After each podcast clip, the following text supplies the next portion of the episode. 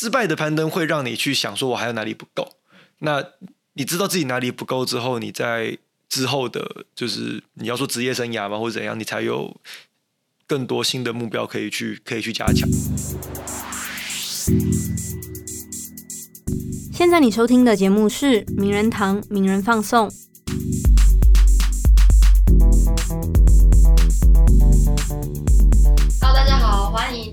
听《名人放送》，我是新慧。我是柏松。博松要不要跟听友解释一下，为什么你还在这里？对啊，上一集我已经跟大家说这件事，我的 farewell 对的告别节，但我的出现。其实这一集呢，是我们跟公共电视的合作，那这一集算是预录集啦。对那等听友听到的时候，其实我人已经不在不在这个岗位而已不是不在人间啊，不在这个岗位而已。是，所以我们有这一集预录集呢，希望可以跟大家分享一下公共电视这个特别的专题计划。对这一次呢，因为公视有策划了这个《群山之岛与不去会死的他们》这一部系列纪录片，是那就有来跟我们讨论说，哎，要不要邀请其中的几位主角来上我们的 podcast 啊？没错，因为过去名人堂跟名人放松做了相当多的山域管理的文章啦，还有很多的 podcast 的节目内容，包含学阳啊、城市山人啊，还有联合报记者也上来 podcast 分享过他们的山域对报道经验。那过去呢，我们曾曾经找过户外活动教练来 podcast 上跟大家分享撤退这件事情到底多博大精深嗯，充满各种智慧。对，对，那我们今天很特别邀请了这位哇，台湾越界的名人，名人吗？有没有名人？有有吧？有，这个称号讲出来你就知道他是谁了。那你讲讲看。八千张张元子，元子跟大家打声招呼。嗨，大家好，我是张元直，对大家都叫我台湾撤退王。没有开玩笑，维基百科可以重新编写一下吗没有完全不是我编的。台湾车王这个称号，我们可能等下可以来聊一下，但可以先解释八千张是什么吗？可以解释吗？呃，那个就是越界朋友送的一个有点调侃性质的外号啊。调侃，对啊，没有，就是我，因为我之前前几年都在一开始是在欧都纳的那个赞助的攀登队，然后我们主要是爬八千公尺的高山，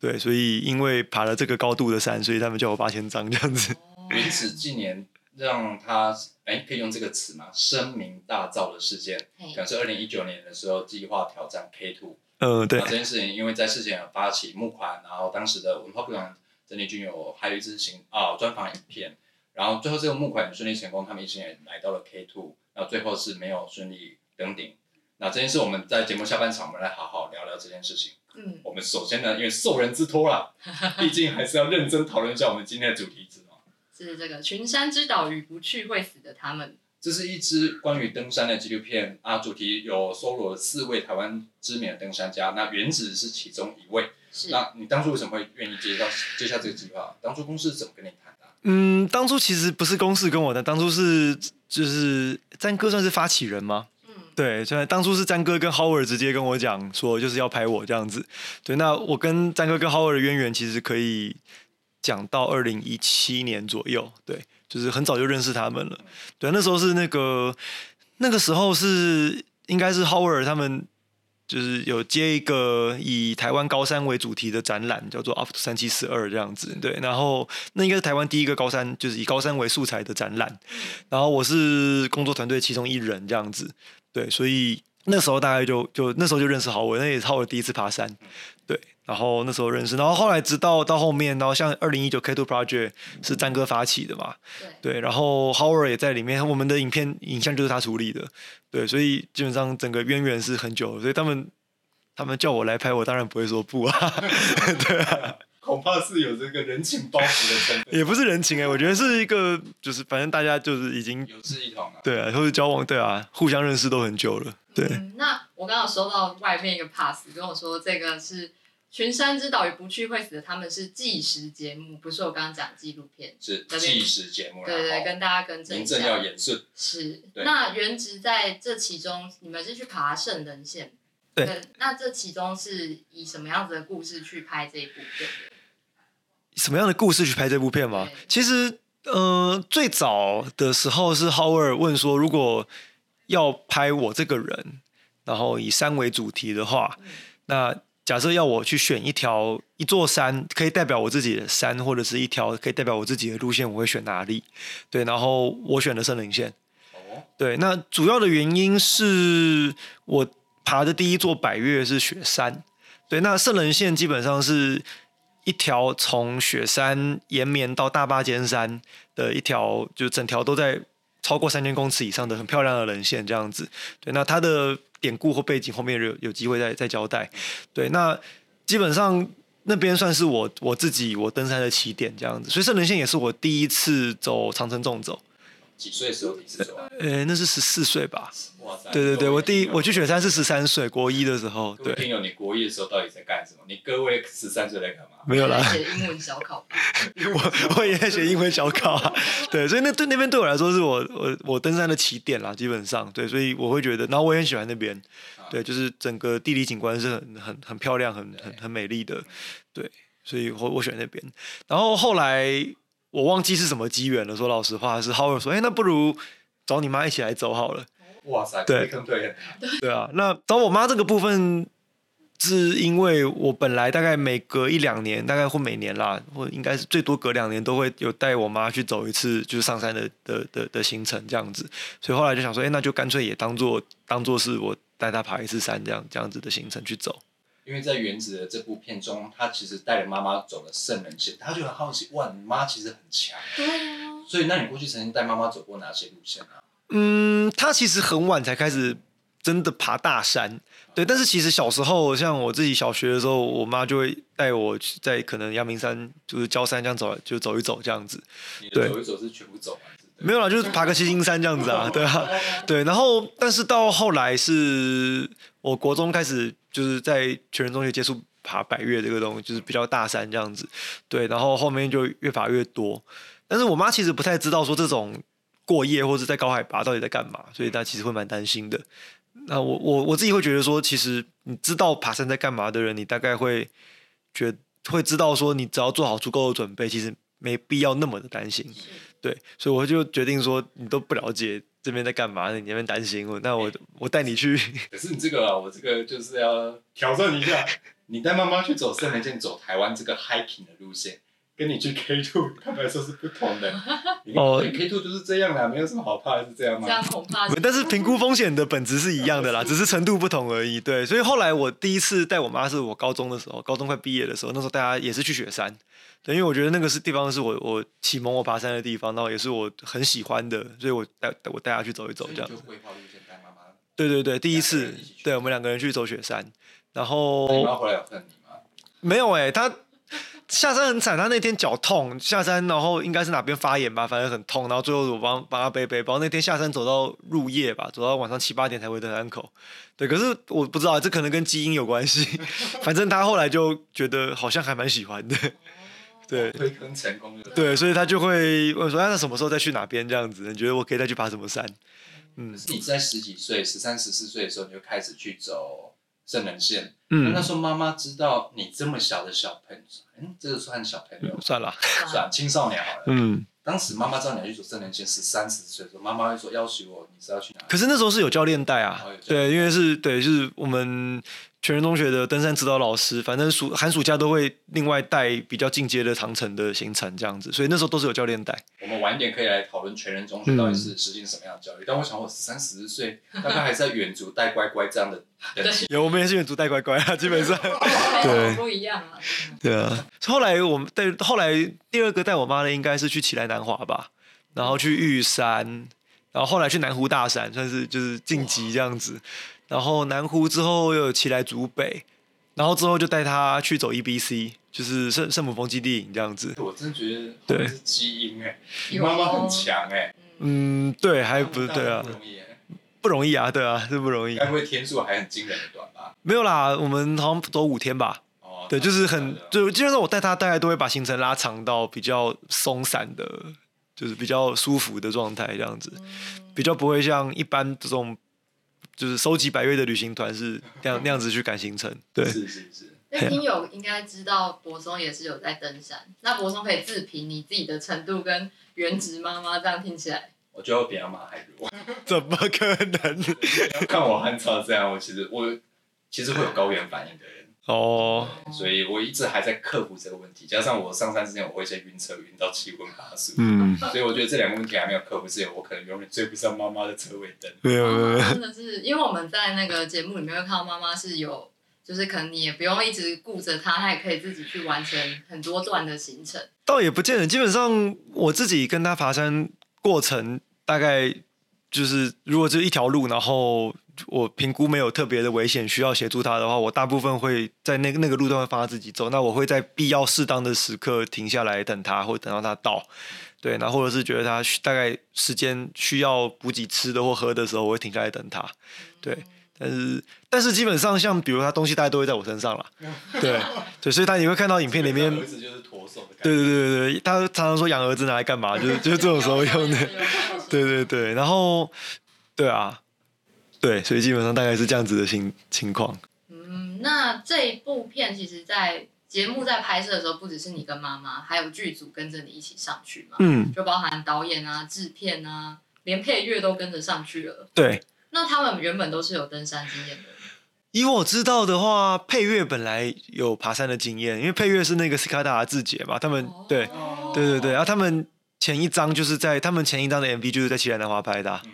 对对对，他那个金黄色草坡的那张，对对对对对，所以他本来以前就有一些登山经验，但是然后像导演 Howard 就很猛啊，他他第一次爬山就是前面说二零一七年那个三星那个展，三七四二那个展，对，然后他第一次爬就去北一段，我觉得超超猛的，他是误入歧途吗？对，我觉得他误入歧途，对我觉得他他这个人，对我觉得对啊，我觉得 Howard 这个人怪怪的，对，我就觉得他很硬，他 Howard 是绝对的硬汉这样子，大家知道，其实圣人线这条路线十分盛名啊。那去年最大的新闻，大概就是因为在圣人线的苏明岛断崖架了一个所谓鲨鱼舰。对那当初是因为它的等级难度很高啦，然后加上又有一些其实蛮危险的致命风险，所以当时加了一一根鲨鱼舰。嗯。那这条路线等级到底如何，以及它的知名之处到底是哪里？它知名的话，我是觉得光它的名字就很很吸引人，就是圣人线。那我基本上为什么叫圣人线，是因为最早呃首登大坝尖山的日本人叫早井铁太郎，他是台湾三月会的，那时候应该是我忘记他的身份是什么。对，然后他首登大坝尖山之后，从大坝看着一路延伸到雪山的这条人线，然后他有一个有一个很富有诗意，然后令人就是以感叹的形式的一段形容，就是他说，嗯、这神圣的零线啊，对，然后谁能率先完成从大巴尖山到雪山的纵走，然后带上胜利的荣冠，诉说诉说首次完成纵走的真与美，对，那这一段就是基本上在登山界是流传，就是有藏心之北军。对，就是流传已久的一个对一个对，所以它叫圣灵线，圣灵线的由来就是早井早井铁太郎的这这一段这一段话这样子，那其实是会让人对这这条人线是有一种遐想的这样子。它的难度基本上主要是，他说老实话，主要的难点还是在中间几段有所谓的断崖这样子。像如果是从大坝走过去，我们所谓的 I 型圣林线的话，它最大的难点应该是在苏密达山那一带，对，它从大坝过去要下一个叫苏密达断崖的的段落，对，然后苏密达山的前后其实也路况也都不是特别好，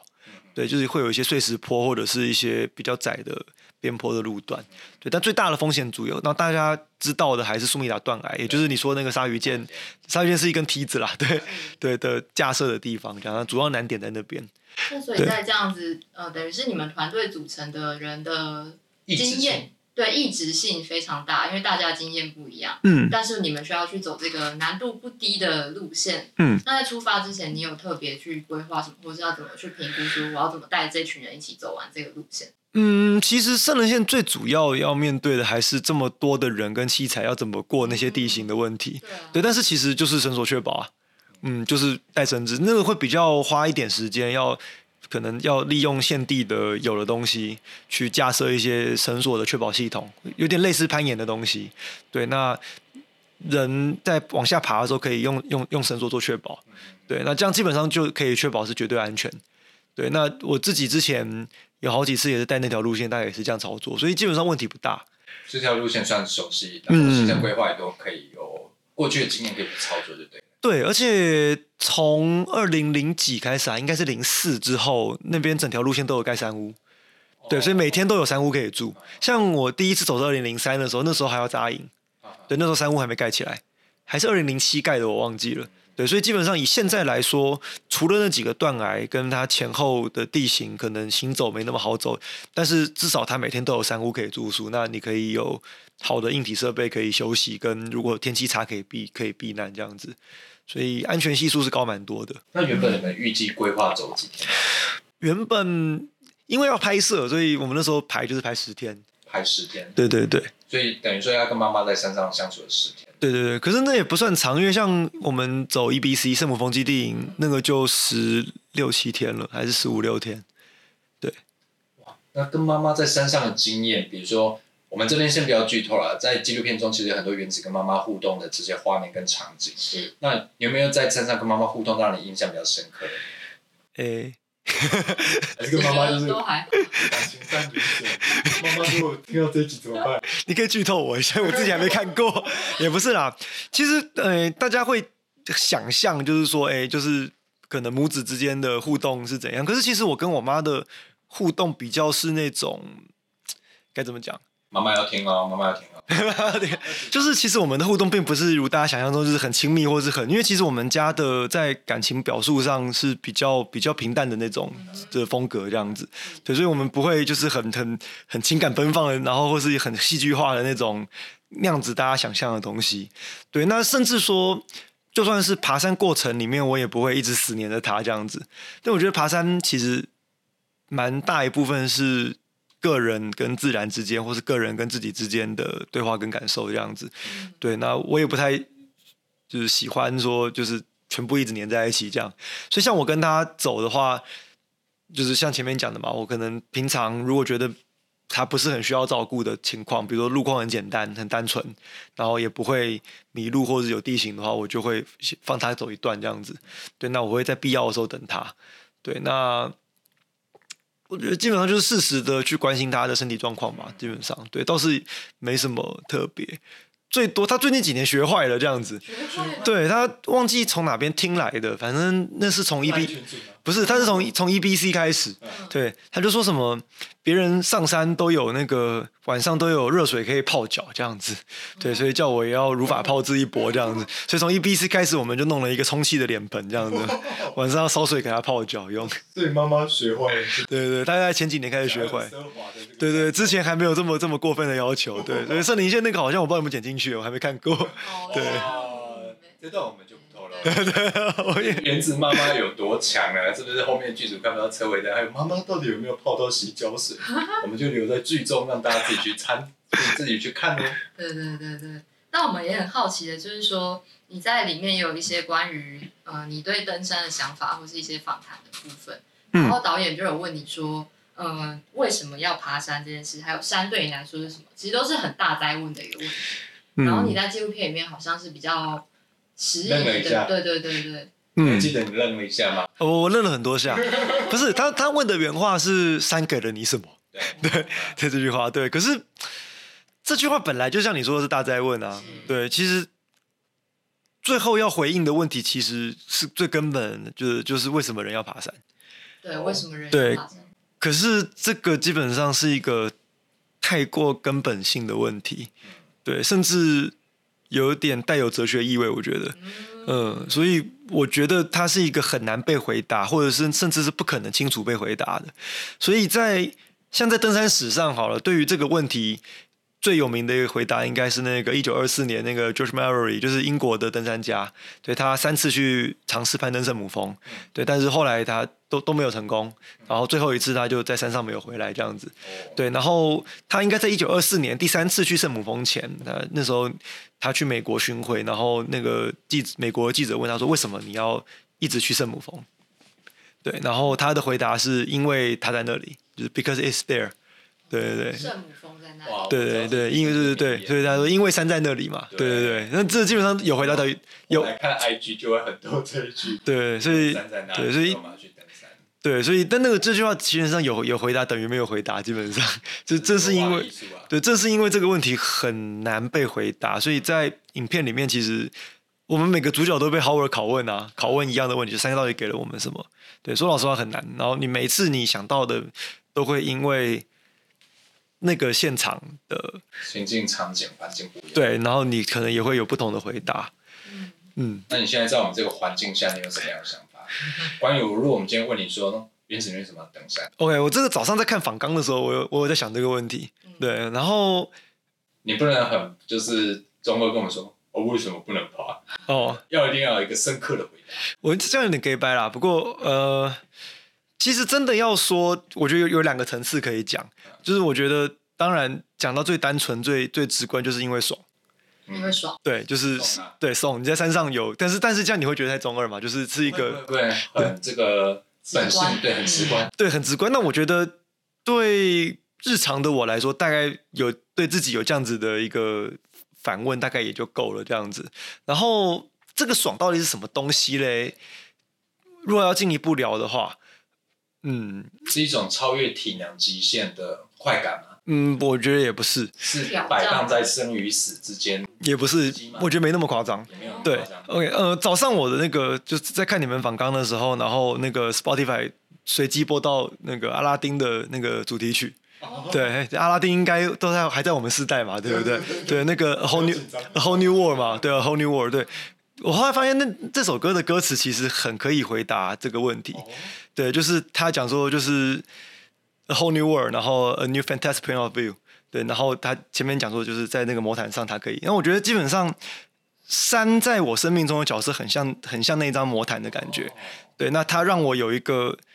看待世界的新的视角，这样子。然后它可以带给我各种崭新的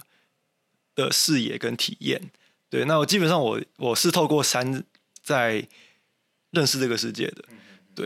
因为你在媒体的专栏上面，其实你透过山跟山的互动，你体会了非常多关于死亡、关于生命、关于自由、关于个体成长这些意义的带给你的价值跟启发。嗯所以就是说，你认为山跟一张魔毯一样，可以带给你这些丰富你的生命啊，扩充你的生命的视角，是这样吗？嗯，可以这样说。对，那加上我自己的性格，其实是一个，就是因为刚好来这边前面的一个访谈有讲到这个东西，就是我我我自己的性格其实是比较无法接受，就是或者是一个一直不断重复的 rotation，然后一切都已知的那种状态。像小仓鼠去跑滚而已。对对对，我不太可能，所以我不太可能坐办公室。我的性格，对我会觉得这样你的生命停滞到跟死亡没什么两样，这样就是子。在说我们吗？嗯、不是，你现在是不是坐不住了？也倒也不是，对你，还要坐下去，拜托。呃，好，我再坐一下，对，但是我我不太能够接受那种就是一直往复的状态。然后山就是一个可以一直带给我生命新的新的东西，然后新的刺激、新的体验的一个媒介，这样子。起来就是这杯雕啦。嗯，哎，比较这个直观的诠释应该是这样，但确实是，毕竟人生苦短嘛。如果不断在做小仓鼠的滚轮式活动，可能会觉得腻了，然后甚至有一天会质疑说到底在干嘛。没有，其实换翻成白话文就是反社会人格，然后那个逃避逃避生活中应该应该负起的责任的这样这样的一种。就是张哥好像是不是张哥有提到说，通常爬山的人在山下好像过得不是很快乐，你是这样的人吗？不是、欸，这句话我们四个主角听完都笑爆，这样子就是。所以你在山下也是过得蛮爽的，对不对？我觉得不会不快乐，但是后来前两天那个对，反正有几个，反正我们几个朋友在在喝酒，对，然后针对这句话，我们有一个我觉得新的诠释吗？也不是新的，我觉得是一个有意思的再诠释好了，应该这样，对，就是我们并不是在山下不快乐，我们只是在山上过得比在山下快乐，嗯哇，说话艺术。大概是这种感觉，对。但我刚刚我蛮想回到你刚刚讲那个，就是说爬山带给你新的刺激或者新的体验。嗯。那这些里面也包含失败吗？包含呐、嗯，嗯，就是一切的一切都属于这样子，所以你不会认为撤退啦、球员这些对你来说是不好的、负面的经验，因为你在片中有说你很喜欢去踩雷，嗯，对，你有对。讲到这个，嗯，你很喜欢去踩雷，那你在山下也踩了很多雷电，对。那包含撤退啦这些，你会觉得说自己算是这种踩雷的经验吗？呃，倒也不是哎、嗯，嗯我觉得爬山到一个程度以后，势必会碰到，因为在刚开始的新手阶段，或者是你一开始都还在玩简单的，完全在你能力范围内的的的的目标的时候，那就是一座一座去完成这样子，然后就就就这样就是顺顺的。对，但是当你玩一个东西，不管任何领域，你玩到一个界限，然后那个界限是位于介于你自己本身的能力临界值附近的时候，那就会开始面临到可能的可就是失败的可能性。对，那其实那个过程反而是会更有意思，诶，就是在你失败，然后你开始认清到，就是你可以透过透过那些失败的过程去认去去去去回想说自己到底哪里不够，对，然后我是犯了什么样的问题才导致这些就是现在的这个不管是你说撤退还是失败，那这个时候其实才有在成长、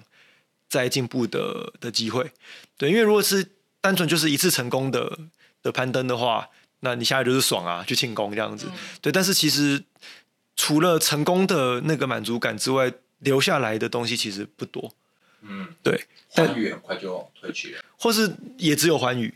对。但是失败的攀登会让你去想说，我还有哪里不够。那你知道自己哪里不够之后，你在之后的，就是你要说职业生涯嘛，或者怎样，你才有更多新的目标可以去可以去加强。因为我们知道原子是台湾登山界非常有名的一位登山家。那你曾过去曾经挑战过 K two 啦，那你走过了台湾百路线更是不胜枚举。那可是你刚才提到说，你觉得失败的、撤退的或者球员的经验，这些东西反而会留下来，让自己成为更好的自己。你有没有印象最深刻？你认为你走过最失败的一次登山经验是哪一次？其实是蛮多次的，就是我前面说我是台湾撤退王，其实我的撤退经验在台湾应该数一数二，所以嗯，就是就是觉得自己，因为而且加上我其实是一个很胆小的人，嗯，就是我是一个我不像哎你讲的很胆小，好像有点冲突。对啊，没有跑去 K two 跟我们说你很胆小，我会去一个地方，都是我评估那个绝对在自己的能力范围内，然后只要没有，只要老天爷不想收我，就是只要没有那些真的命定对命定的会发生的无法预测的意外的话，以我的能力都可以安全回来。对，不一定可以成功，但是一定可以安全的活着回来。对，那而且加上我自己在那些过程里面，我对于自己身体的临界抓得很保守。对，就是我会在离自己真正的极限很远之前，就意识到意识到这件事情，啊然后很容易就退缩。你会容易把胜负性这件事摆在登山活动上吗？不会，不会，嗯、对我来说，活着回来，安全的回来，永远是第一个。这会不会跟你的人格特质有关？你觉得自己会是比较像是保守的人吗？对风险的评估的 range，或是你对风险的容受程度是比较低的，所以你愿意做出最保守的决定，可是宁愿换来最好的结果。可以这样说，对，或者是与其说风险，不如说我对于不确定性的容忍度比较比较差，嗯对，就是我会希望说一切都是在我可以掌握的、可以掌握的范围内，我去做这样子。所以你不会像是那种置生死于度外，为了我完全不会梦想登顶是我的梦想，那我为了成就这个梦想，个人生死不重要。完全不会。至少我不排除，如果真的有这么一座山，或是这么一条路线有这样的重要程度，但是我目前还没碰到。对，就是我我会我还是会觉得，不管怎么样的路线都不如你安全下山来的实在这样子。那我觉得，因为你如果你不能安全下山，那生命日后的可能性就归零了。是对，那只要你能安全下山，生命未来的可能性都还存在。因为之前我不知道在哪里看，可能某个人说过，就是其实能最能够走到终点的，就是那些怕死的人。嗯，可能吧，可能可以这样说。对，因为过去我们来过名人放送 p a r k e t 上的几个登山家嘛，对包含城市山人啊、雪阳啦、然后包含我们的户外活动教练。其实我觉得这些在攀登技术上越有一定成就的人，反而面对风险的容受程度似乎是越小的，因为他会更谨慎去评估这样的风险是不是自己可以接受，是不是自己，是不是团队，是不是这条路线所能容许的风险值。那看起来原子有像是这种啊、Pro 级的登山家面对风险的时候，你们想的会比较多一点，反而是那种置身水多，好像是登山电影上一种叙事、一种浪漫而已，嗯，我觉得是诶、对，有一点英雄化啊、浪漫化这些死亡的悲剧，还是是因为华人社会面对这样的议题就会比较的谨慎跟保守，因为过去我们在看类似以登山或是所谓山难相关的影视作品好了。里面通常会谈到说，他宁愿去舍弃个人的生死，宁愿抛家弃子，嗯也要追求他个人一生的荣耀与成就。在东西方，你觉得就你这常年的登山经验来看的话，你有什么样深刻的体会或感受呢？呃，我自己觉得反而不是东西方的差异耶，我觉得反而是 这要怎么讲？我觉得这反而是个人主义与否的差异。哦，对，个人主义相对的词是集体主义嘛，是。那那个集体可以有很多，那可以是宗教，可以是国族这样子。那我觉得在登山领域的那个集体很常是国族，嗯，对，这部分东西方都一样。都一样。对，像早年我我的讲的早年是一九七零年代之前的西方，尤其是欧洲，他们的那时候的登山其实也很国族。对，像英国首登圣母峰这件事情，基本上是以荣耀国家的角度嘛，对，或者是很多，或者是像意大利对 K two，或者是德国对南卡帕吧，对，或者是山顶上插上我的国旗，对，或者是日本对马纳斯路，对，反正基本上都带有，不能说完全，但是我觉得都带有足够明显的国族主义的色彩。那在那种集体之下，个人的生命会因此被稀释掉。哦，对那像早年的台湾，尤其是像九零年代初或者是九零年代之前的台湾，我觉得某一定的程度也有一点这样的色彩。是对，就在是一九九五年，其实有一组人已经试图挑战过 K two，也不是一九九五两千，两千年对对对是呵。那当时的气气氛就像你说的一样，当时怀抱着台湾国族的期待啊，台湾国族的想象。嗯，那时候的想象可能不是台湾国族，那时候的想象可能是华人。哦对，因为那时候是两岸联攀队啦。对，那时候是两岸联攀。对，不过嗯，我觉得那个 case 的这种色彩不见得那么明显，但是像是比如说早年的，像早年可能一九九六的，可能高明和前辈他们的的圣母峰，对九六年那一次，我觉得带有那种那那种色彩的成分会再多一点点。是。那现在呢？现在基本上现在的年轻人，我们爬山。对 for fun，然后 for 自己，对，是 for for 个人生命体验。所以就像你说的，在一九七零年代的时候，爬山可能是为了国光荣耀国族。那它之后的转变是因为个人主义的兴起，或是其他物质环境条件的改变吗？或者是我们在我们这个时代受到的教育，对，就是我们其实蛮去国族化的吧？嗯，对啊，对对，基本上对，或者是我们的国族认同已经有点松动了。现在我们处于的国族认同是比较比较